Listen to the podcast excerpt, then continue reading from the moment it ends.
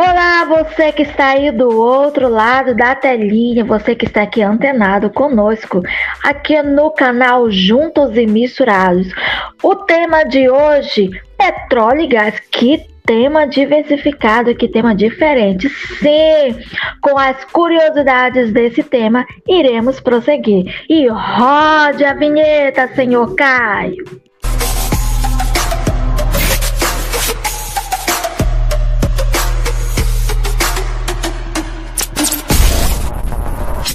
Fala galera, tudo bem com vocês? Estamos aqui de volta em mais um episódio da semana para falar sobre uma fonte muito lucrativa aqui no Brasil, que é o petróleo e o gás. E para você que não me conhece, muito prazer, eu me chamo Caio Otávio. Olá, prazer, eu me chamo Érica Mourão. E Érica, tem muita gente, muita gente mesmo que me pergunta como a gente pode nos encontrar no nosso Instagram. E para você que é novo aqui no canal, você pode nos encontrar nas nossas redes sociais, tanto o Instagram pessoal de cada integrante da equipe Juntos e Misturados, como do canal. E senhor Caio, conte-nos quais são as redes sociais, tanto nossa pessoal como do canal. Bom, nossa rede pessoal vai estar aqui embaixo na descrição e para você que quer nos seguir no Instagram, estamos como Juntos e Misturados underline UFC no Instagram.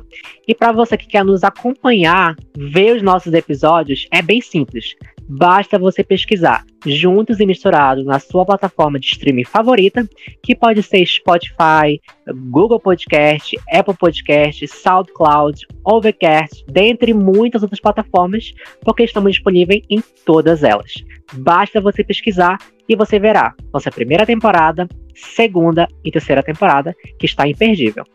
E o nosso podcast de hoje está em nível nacional. Falaremos hoje com um convidado diretamente do estado do Rio de Janeiro. Seja muito bem-vindo e fique à vontade aqui em nosso meio. Obrigado, boa noite a todos aí.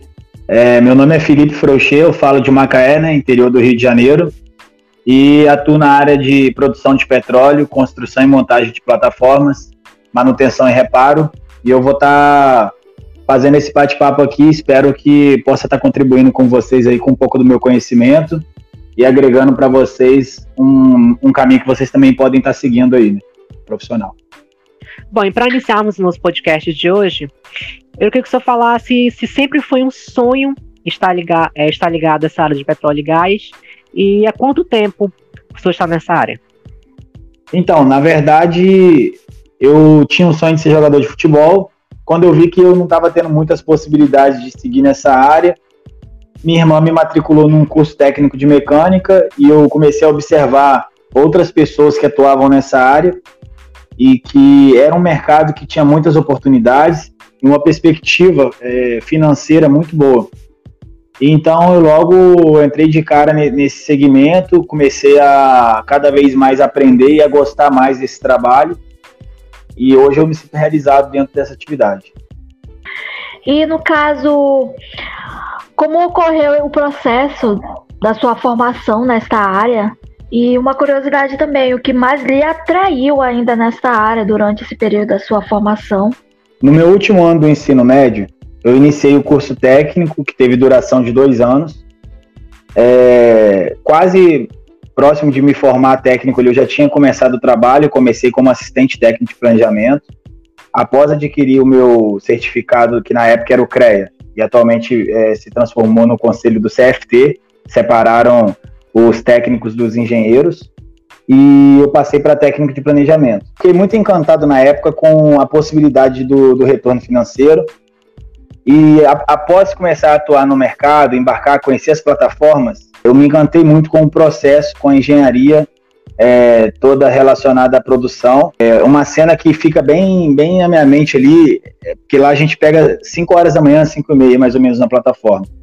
E quando o sol está nascendo, eu olhava para a plataforma e eu via a, a, todos aqueles equipamentos é, fun em funcionamento e eu ficava é, extremamente encantado de saber aonde que eu estava, é, principalmente sabendo de onde eu tinha vindo.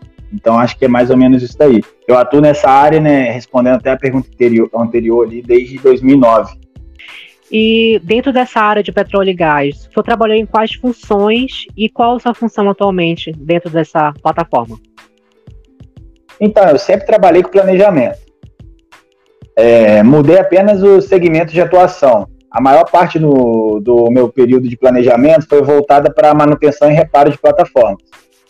Durante um período de dois anos, eu atuei na área de lançamento, remanejamento e conexão de linhas no leito marinho, com um equipamento que é um robô, que é o ROV, que ele vai tanto no pré-sal, vai na, na, maior profundidade que tem. Aí a gente fazia desassoreamento das linhas, né? Que são os dutos que estão lá no leito marinho. Aí eles vão sendo cobertos pela areia lá do solo, lá, né? Tem um nome que se dá. E aí a gente fazia esse desassoreamento, fazia remanejamento, conexão com a árvore de Natal, que é onde que é a cabeça do poço de petróleo.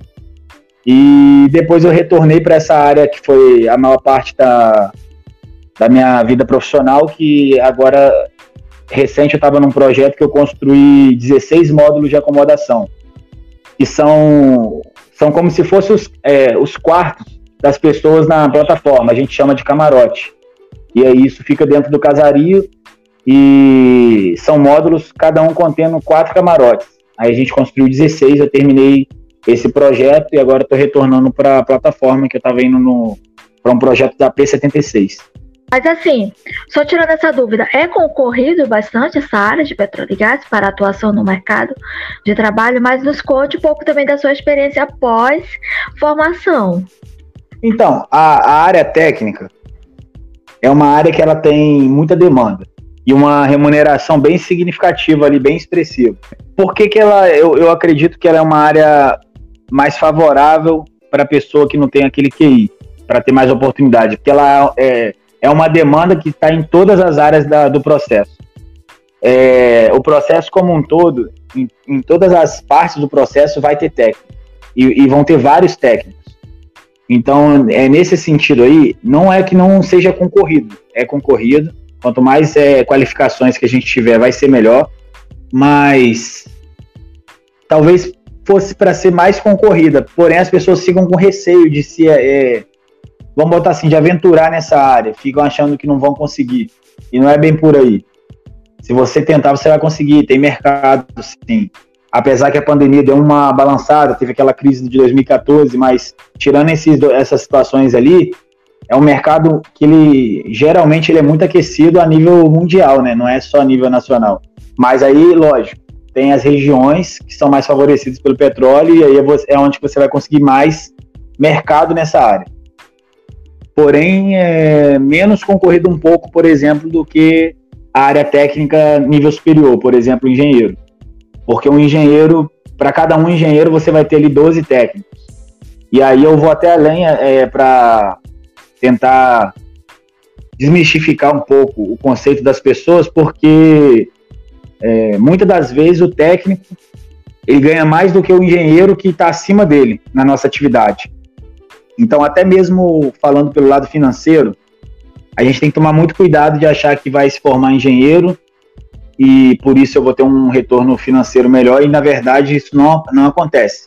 Em várias fases da, do, da minha vida profissional, eu ganhei mais do que o meu coordenador. Porque, querendo ou não, o nível técnico, algumas pessoas têm um certo preconceito, né?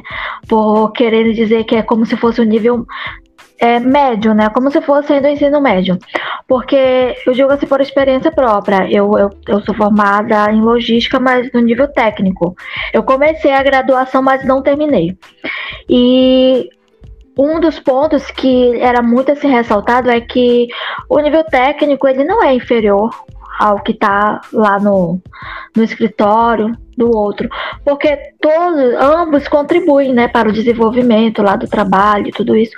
E sim, alguns professores até comentavam nisso que você comentou, né? No caso, é, a, é uma visão que não que não, não precisaria ter essa discriminação, porque todos contribuem, todos têm o seu valor, né? No entanto, o seu só, só me tira uma dúvida. No caso, a sua formação é técnica ou é superior? Então, eu tenho formação superior, sou formado em administração, estou fazendo agora tecnólogo de processos gerenciais, estou terminando esse período, mas eu atuo como técnico e foi o que é, tudo que eu constituí na minha vida, mesmo já tendo a formação de administração, foi como técnico de mecânica e de planejamento. A gente não, na verdade, é, é, eu entendi o que você colocou, que existe um, um preconceito ali, isso aí é, é verdade, mas enquanto eles estão discriminando, a gente está ganhando dinheiro. Então não tem muito isso. É, no caso, vai se autofavorecendo também, né? Porque um bom trabalho. É porque também tem muito aquela visão, né? Se você sabe fazer algo bem feito, você vai ser valorizado, né? Vai muito também da sua dedicação, né? Então, hoje o mérito é para aquele que se esforça. Independente de ter uma formação acadêmica, vamos dizer, ou um técnico, não, não, não discrimina, não é inferior um ao outro, vai muito do esforço. Inclusive, até só para pontuar, é o, uhum. a área que você fez, o técnico de logística, é uma área muito boa aqui, por exemplo, na minha área. É uma área que tem um retorno financeiro bem significativo e, e eu não sei se é necessário ter o superior de logística para ser coordenador de logística, mas é, se tiver, mesmo ainda que tenha, é uma escada. Você às vezes já estando na área, você se especializa mais e, e, e vai fazer a sua carreira, entendeu? E existe-se uma característica que não pode faltar numa pessoa que vai trabalhar nessa área de petróleo e gás. Ela precisa gostar de química, de física, de algo assim específico? Não, eu acho que a maior característica é a determinação. É, por que a determinação? Porque a gente vai abrir mão de muitas coisas. Por exemplo, quando eu estou embarcado, eu fico dias, semanas, em ocasiões, em determinadas atividades até meses fora de casa, é, e com todas essas restrições aí agora, ainda mais, tem sido ainda mais difícil, porque a gente tem que ir para hotel, ficar confinado. É, a, a, um, num passado não muito distante, a gente não tinha acesso à internet lá a bordo direito, bem limitado, bem restrito. A telefonemas dava uma fila imensa, então você não conseguia nem se comunicar com a sua família. É, a, hoje, com a internet o WhatsApp, acaba sendo um pouquinho com, mais confortável para a gente, né? Virou uma norma ali, que algumas plataformas ainda estão se adaptando. Mas eu acho que o maior segredo do, do sucesso nessa área é você estar tá determinado, saber o que você quer.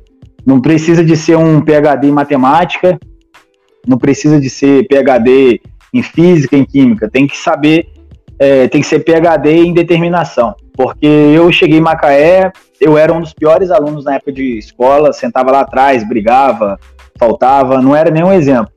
E quando eu comecei a trabalhar, fui evoluindo, amadurecendo como pessoa é, mas o que, o que fez eu ter um, um sucesso relativo no meu trabalho, tendo em vista de onde eu saí, onde que eu estou, foi a determinação, porque o que eu não conseguia fazer com a mesma facilidade de alguém que era mais inteligente do que eu, ou assim, mais aplicado na época, que teve mais aplicação na época do colégio do que eu, e então tinha um conhecimento maior, eu supria com horas de trabalho. Então, assim, eu ficava mais tempo trabalhando para poder entregar o mesmo o mesmo serviço que aquela pessoa e com o passar do tempo aquilo foi, foi ficando natural para mim. Aí hoje eu posso falar que eu tenho uma facilidade muito grande no que eu faço. Nem sempre foi assim. E eu consegui isso através da determinação que me fez continuar sempre acreditando e buscando cada vez mais um complemento mesmo, porque eu, na verdade eu fiquei muito curioso. Vocês precisam saber nadar, vocês têm um aparato para poder ficar em, embaixo do mar, porque é, é, um tanto perigoso, né? Porque a gente já viu muitos casos, plataformas ou muitas vezes assim, um pedaço de, de romper e a pessoa acabar submersa embaixo da água, em alguns casos nessa área de petróleo e gás. Já, já teve acidente, sim, já teve a P-56, se eu não me engano, que afundou, teve uma internacional também, teve outras aí que eu talvez não desconheça. Mas, assim, todo mundo que vai embarcar tem um treinamento que a gente fala, né, que é o salvatagem, é, que são treinamentos básicos militares ali para a gente sobreviver um certo tempo, é, formações que a gente tem que fazer na água. Mas quando eu disse que a gente trabalha lá no leito marinho, são, no caso, quem desce são os robôs. E tem a função de mergulhadores também. Só que o mergulhador ele vai de mergulho raso a mergulho profundo. E aí, dentro desse, desses dois, se eu não me engano, mergulho profundo é até 200 metros de profundidade. Só que é, chega, tem ações que a gente faz no, no leito marinho que vai a 2 mil metros de profundidade. O, o, uma pessoa não conseguiria chegar na, nessa profundidade porque a pressão da, da, da água ia, ia comprimir o corpo dela, entendeu? Então não tem como estourar os órgãos, enfim. Mas é, a gente também tem mergulhadores é, é, importante falar também, porque dentro do petróleo, e isso é bom porque gera muito emprego, é, cada atividade tem uma especialização à, parte. Ou seja, dentro da área técnica, tem diversas atividades que a pessoa pode atuar. E, por exemplo, é, o técnico pode, ser, pode ter o técnico mergulhador é, soldador, por exemplo. Estou dando um exemplo hipotético aqui. O, então, assim, o cara pode ter a mesma função que eu, mas eu não sou mergulhador, eu não posso fazer atividade dentro da água. Ele pode. Então, assim, é, é, tem essa separação. Nem todo mundo pode é habilitado a fazer tudo, vamos colocar assim. Uma curiosidade. O nome é, é descompressão, é compressão. É porque eu assisti recente um é. filme que quando o mergulhador fica é tudo uma, é, no caso, como eu posso explicar, é todo um equipamento, né? Tudo assim do mergulhador. E se você fica muito tempo lá, se você não obedece às regras do equipamento, você torna é tipo uma descompressão ou compressão. Me corrija, por favor. Gente, tá certíssima. O mergulhador ele tem que entrar num, numa sala de, de compressão para poder antes dele entrar na água no mergulho Aí ele fica determinadas horas ali para o corpo já se adaptar gradativo à pressão que o mar vai, vai imprimir sobre o corpo dele. E aí ele desce. E quando ele volta, ele tem que fazer a descompressão também. Aí ele fica naquela sala ali, sem, é, toda é, própria para o ambiente que é necessário. Né? Só, só também ressaltando aqui que eu também sou um peixinho. Eu também sei nadar muito bem tá? Bom, bom. Você faz o treinamento, aí pode ir para a área também. Já é qualificada para atuar na área de petróleo e gás. bom, e como você falou anteriormente, surgiu muitas dúvidas. É como é que funciona o processo de escala de trabalho desses profissionais e como se acostumar ficar tantos e tantos dias longe de casa e isolado. Então, as escalas elas variam. Tem empresa que o cara embarca, quando desembarca tem que ir para a base sem tempo determinado. Tem escalas fixas que a gente chama, que são as de 14 por 14, 21 por 21, 28 por 28. E, e tem escalas também variadas, que eu já trabalhei, por exemplo, é, embarca 14, folga 7, vai para base, sobe mais 14, aí desce um dia, sobe de novo. Então isso aí tem uma variação muito grande conforme o projeto que você tiver envolvido. E para se acostumar, na verdade, a gente se apega muito à folga e à remuneração. São dois gatilhos que a gente usa para confortar a gente quando a gente está lá a bordo e quando está subindo. É, que geralmente a remuneração ela é bem maior. A gente tem adicionais ali de periculosidade, insalubridade, que chega a 50%, em algumas empresas vai até a 100%, até mais às vezes. Ou seja, o salário acaba dobrando ali.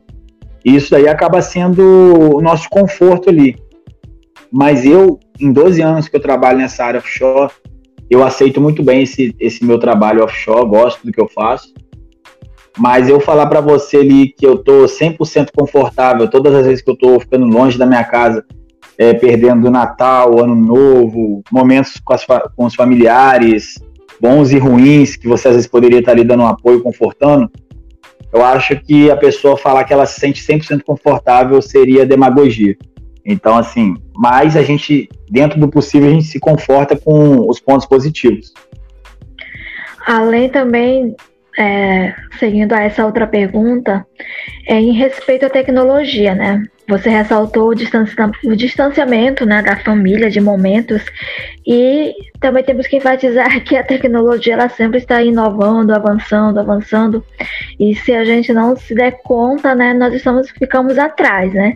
Mas no caso, na sua área, né, um, vamos dizer assim, o modo de atuar impacta, entendeu? Quem está trabalhando Sim. nessa área com essa evolução da, da tecnologia?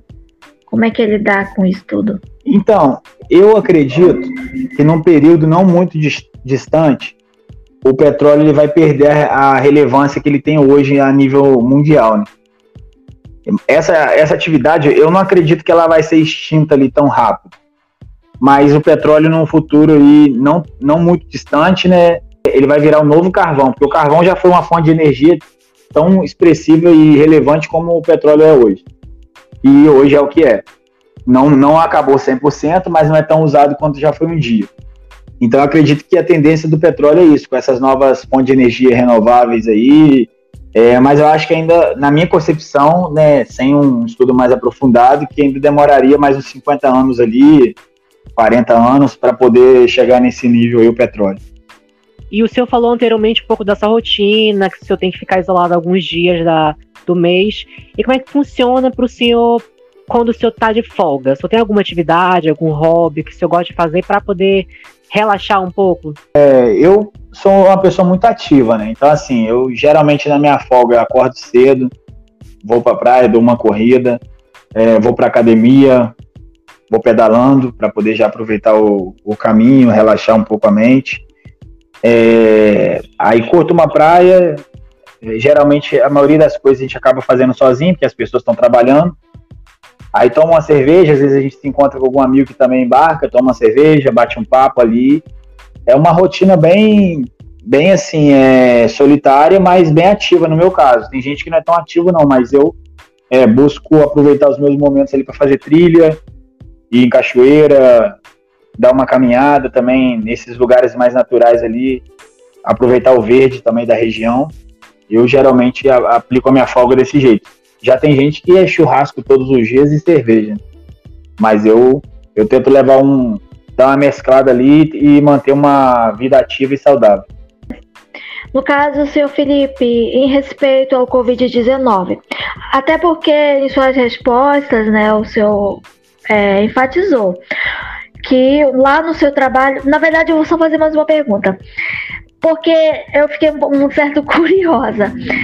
É, vocês, no caso lá, vocês trabalham lá naquele local, mas eu só gostaria de saber, vocês, no caso, vocês se hospedam também lá? Porque uma hora você falou em hotel, você hospeda em hotel, em aquilo, mas no caso, aquela curiosidade, vocês dormem lá no, na plataforma, lá onde é esse trabalho?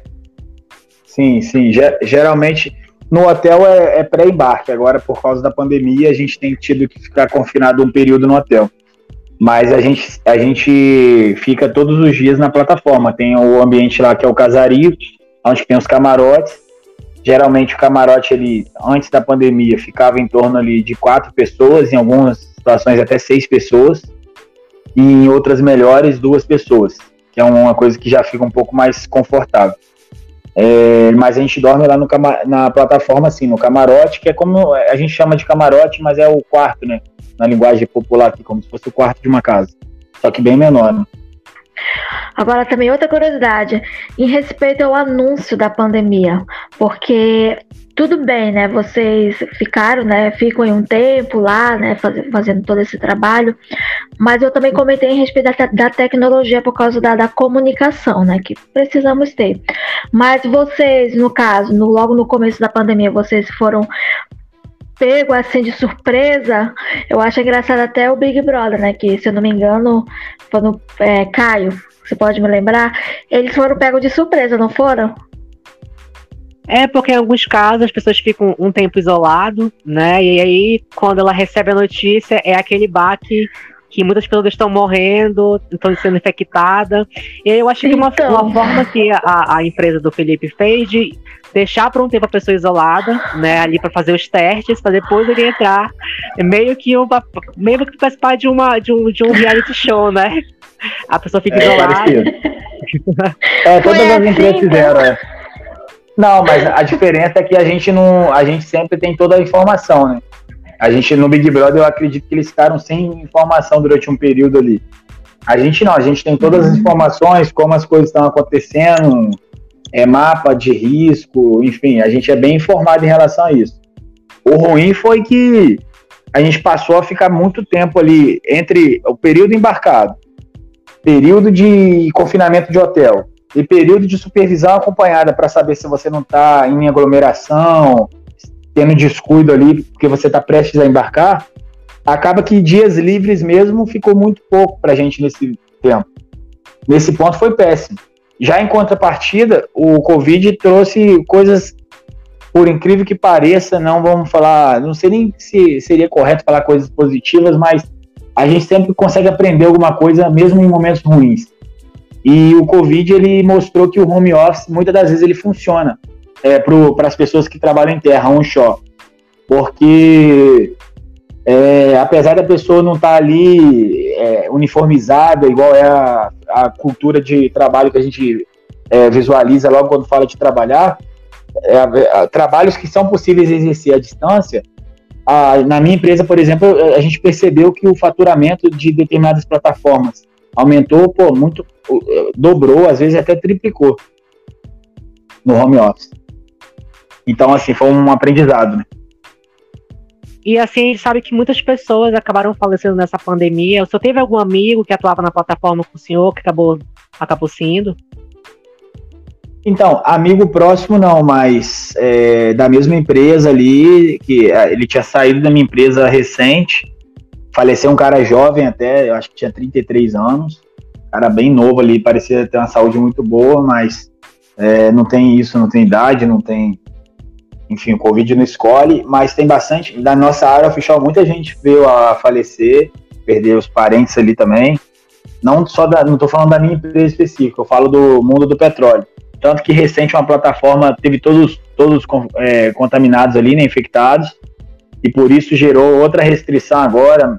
Eu ia atuar num projeto numa plataforma que eu ia embarcar dia 21, eu cheguei a comentar, mas esse projeto foi adiado para outubro porque eles estão tomando ações e decisões de como seguir, uma vez que está tendo muitas baixas ali, né? E no caso, quais são as suas pretensões, seus sonhos, seus planos futuro para uma carreira ainda mais profissional que o senhor tenha a compartilhar aqui conosco? Ah, o meu, meu maior plano, minha maior pretensão de vida é talvez você até corta isso aí depois, mas sempre foi ser milionário. Isso aí, para mim, sempre foi minha base ali. De todos, pode crer. De... Eu, eu tô falando isso assim, que às vezes é, as pessoas contam muita história ali, né? Desviam, mas não fala a verdade. Eu não consigo é, não ser sincero quando eu vou falar alguma coisa. Mas assim, no futuro, falando profissional ali, eu, é, eu pretendo chegar a um cargo de liderança maior um pouco ali, num, num período curto agora, e depois pendurar a, as botas ali da, da plataforma no máximo ali, se tudo der certo, e mais cinco anos para frente ali, não quero passar disso não, porque é, junto com junto com a, re, a realização profissional e, e com o retorno financeiro, vai-se a, parte da vida no meio, na plataforma, na, no meio do mar, vai um pouco da saúde também, pressão alta e algumas outras coisas, e também vem contrapartida o dinheiro, vem realizações pessoais que é, o dinheiro proporciona, mas chega um ponto que você tem que saber até onde que isso isso vale para você. Então eu já estou chegando na, já passei da metade já para o final já e quero crescer mais algum, alguma coisa profissional nessa área, depois quero, quero parar e mudar de, de ramo, abrir um negócio próprio também, mas ainda trabalhar para outra empresa, mas em outro segmento, ainda que industrial. Mas eu, é, que eu ainda quero trabalhar mais, porque eu tenho muito, um conhecimento muito bom hoje nessa área de planejamento, eu acho que eu posso contribuir bastante. E para quem não sabe, quem não, não acompanha o Felipe no TikTok, ele é um digital influencer. Ele é uma pessoa que faz vídeos e além dele ser trabalhar nessa área de petróleo e gás, ele é um, um digital influencer. Queria que você falasse um pouco como começou essa sua vontade de fazer as dancinhas no TikTok, entrar na plataforma TikTok. Na verdade, eu baixei o TikTok para poder ver os outros pagar mico e passar vergonha lá, né? Até fiz um vídeo falando disso. E depois eu também virei o povo, né? Essa que é a verdade. É, no caso, assim, eu comecei sem pretensão alguma, né, nessa questão ali do TikTok, do Instagram eu já tinha uma certa quantidade de seguidores ali por causa das fotos que eu fiz, mas hoje eu, é, eu vejo uma, uma outra possibilidade também nessa área da, da rede social ali. Eu já, já fui chamado pro Big Brother, é um caminho que eu acho que eu, eu, eu tenho que caminhar ele ainda, eu não, vou, eu não posso fugir disso. Eu acredito que não é por um acaso que algumas coisas aconteceram ali na minha vida ali, é, social, e eu pretendo explorar um pouco mais isso e ver no que dá. Desafios novos, né? É verdade, acho que essa pandemia serviu para lançar muitos desafios para as pessoas, né? De, de querer se aperfeiçoar em algumas áreas, e acho que o senhor foi nisso, né? De entrou no TikTok meio como uma zoeira, meio que para zoar as outras pessoas, inclusive eu também faço isso no TikTok, mas acabou gostando da brincadeira e entrou nela, né? De fazer vídeos. Momento publi de todos os lados. Eu também tenho TikTok também com o meu gatinho, Dudu. Não é tão grande Boa. assim essa plataforma, mas momento publi, isso aí. Vai, vai crescer cada vez mais. É verdade. Se Deus quiser, vamos lá, vamos crescer. Vamos crescer e evoluir. Bom, e agora chegou a hora onde os ouvintes enviam suas perguntas para o nosso convidado. E tenho que revelar que foram muitas perguntas de dúvida, porque as pessoas, assim, é uma área que muito pouco falada, as pessoas têm, rola muita dúvida nessa, nesse momento. E a primeira pergunta é do Bruno Campos. Você trabalhou em alguma unidade fora do Brasil? E quais as maiores dificuldades enfrentadas por você neste campo? Não, na verdade eu fiz um treinamento fora do Brasil, no Peru, em Lima. Boa noite aí, né? Primeiro, Bruno. E as maiores dificuldades é, é o distanciamento mesmo. O resto é o trabalho em si é bem tranquilo ali, é uma coisa que a gente gosta de fazer. Se tivesse a opção de, de ir e voltar todos os dias, ia ser bem tranquilo. O negócio é ficar é, afastado da sociedade. E, mas no mais ali eu não vejo muita dificuldade não. Da minha parte, eu, eu acho que é bem tranquilo o, o trabalho com, como um todo ali. E a próxima pergunta é da Aurora Cristina. Um dos principais questionamentos que vem sobre essa profissão são os altos salários divulgados. Isso procede? E como funciona o salário deste profissional? Boa noite, Aurora. É, procede sim, né? É, já foi melhor em outros momentos, né? mas eu acho que é, procede e deveria ser assim, porque a gente abre mão de muita coisa é, é, em, em modo geral, via de regra, o salário praticado é um salário bem é, significativo e expressivo nessa área nossa. E também porque acaba sendo um, um, trabalho meio que perigoso, né? Porque, em certas formas, alguns locais é de perigo, porque pode explodir ali uma, uma plataforma, alguma situação pode, pode acontecer. E a próxima pergunta é da Shirley Drummond. É necessário falar outros idiomas nessa profissão? tendo em vista que este profissional pode ser enviado para qualquer unidade ao redor do mundo, dependendo da empresa e da necessidade. Boa noite. Então, na verdade, não é, é, é, não é necessário falar outros idiomas. Mas se você falar outros idiomas, você vai ter mais mercado de trabalho e mais possibilidades. E geralmente, é, as empresas que a gente chama aqui, eu costumo falar, as empresas gringas, geralmente elas pagam mais. Então, assim, se você fala o inglês, por exemplo, você vai ter muito mais possibilidades de, de funções, porque tem funções que você tem que saber falar inglês para mexer com determinados equipamentos, e vai ter muita, muitas possibilidades de empregos, tanto no Brasil quanto fora. Por exemplo, você pode ir para a Arábia Saudita, para Dubai, para os Estados Unidos, para trabalhar na Weatherford, lá em Houston, e outras empresas, e se para isso você teria que falar um inglês fluente. E você falando esse inglês, o seu salário ia disparar lá para cima, entendeu? Então, é um ponto muito positivo se a pessoa tem essa facilidade ou tem essa possibilidade de estudar inglês. O Vinícius Nunes pergunta: Como se identifica o local onde ocorrerá a produção do petróleo e a contemplação do poço? Então, na verdade, é, tem um estudo, né? O geólogo faz um estudo do solo, faz um estudo com equipamento que agora não vou lembrar o nome, e aí ele vai identificar a capacidade de produção daquele poço. Aí vai vir uma equipe, vai fazer a perfuração, outra vai fazer a cimentação lá, a completação, vai passar os raios lá para poder extrair o petróleo. É, de, a modo superficial falando, seria isso. É da Zuila Amaral. Os desinvestimentos da Petrobras representam também um cenário a se considerar nos próximos anos. Quais são os principais aspectos desse desenvolvimento que você acredita que pode mudar a configuração atual da indústria?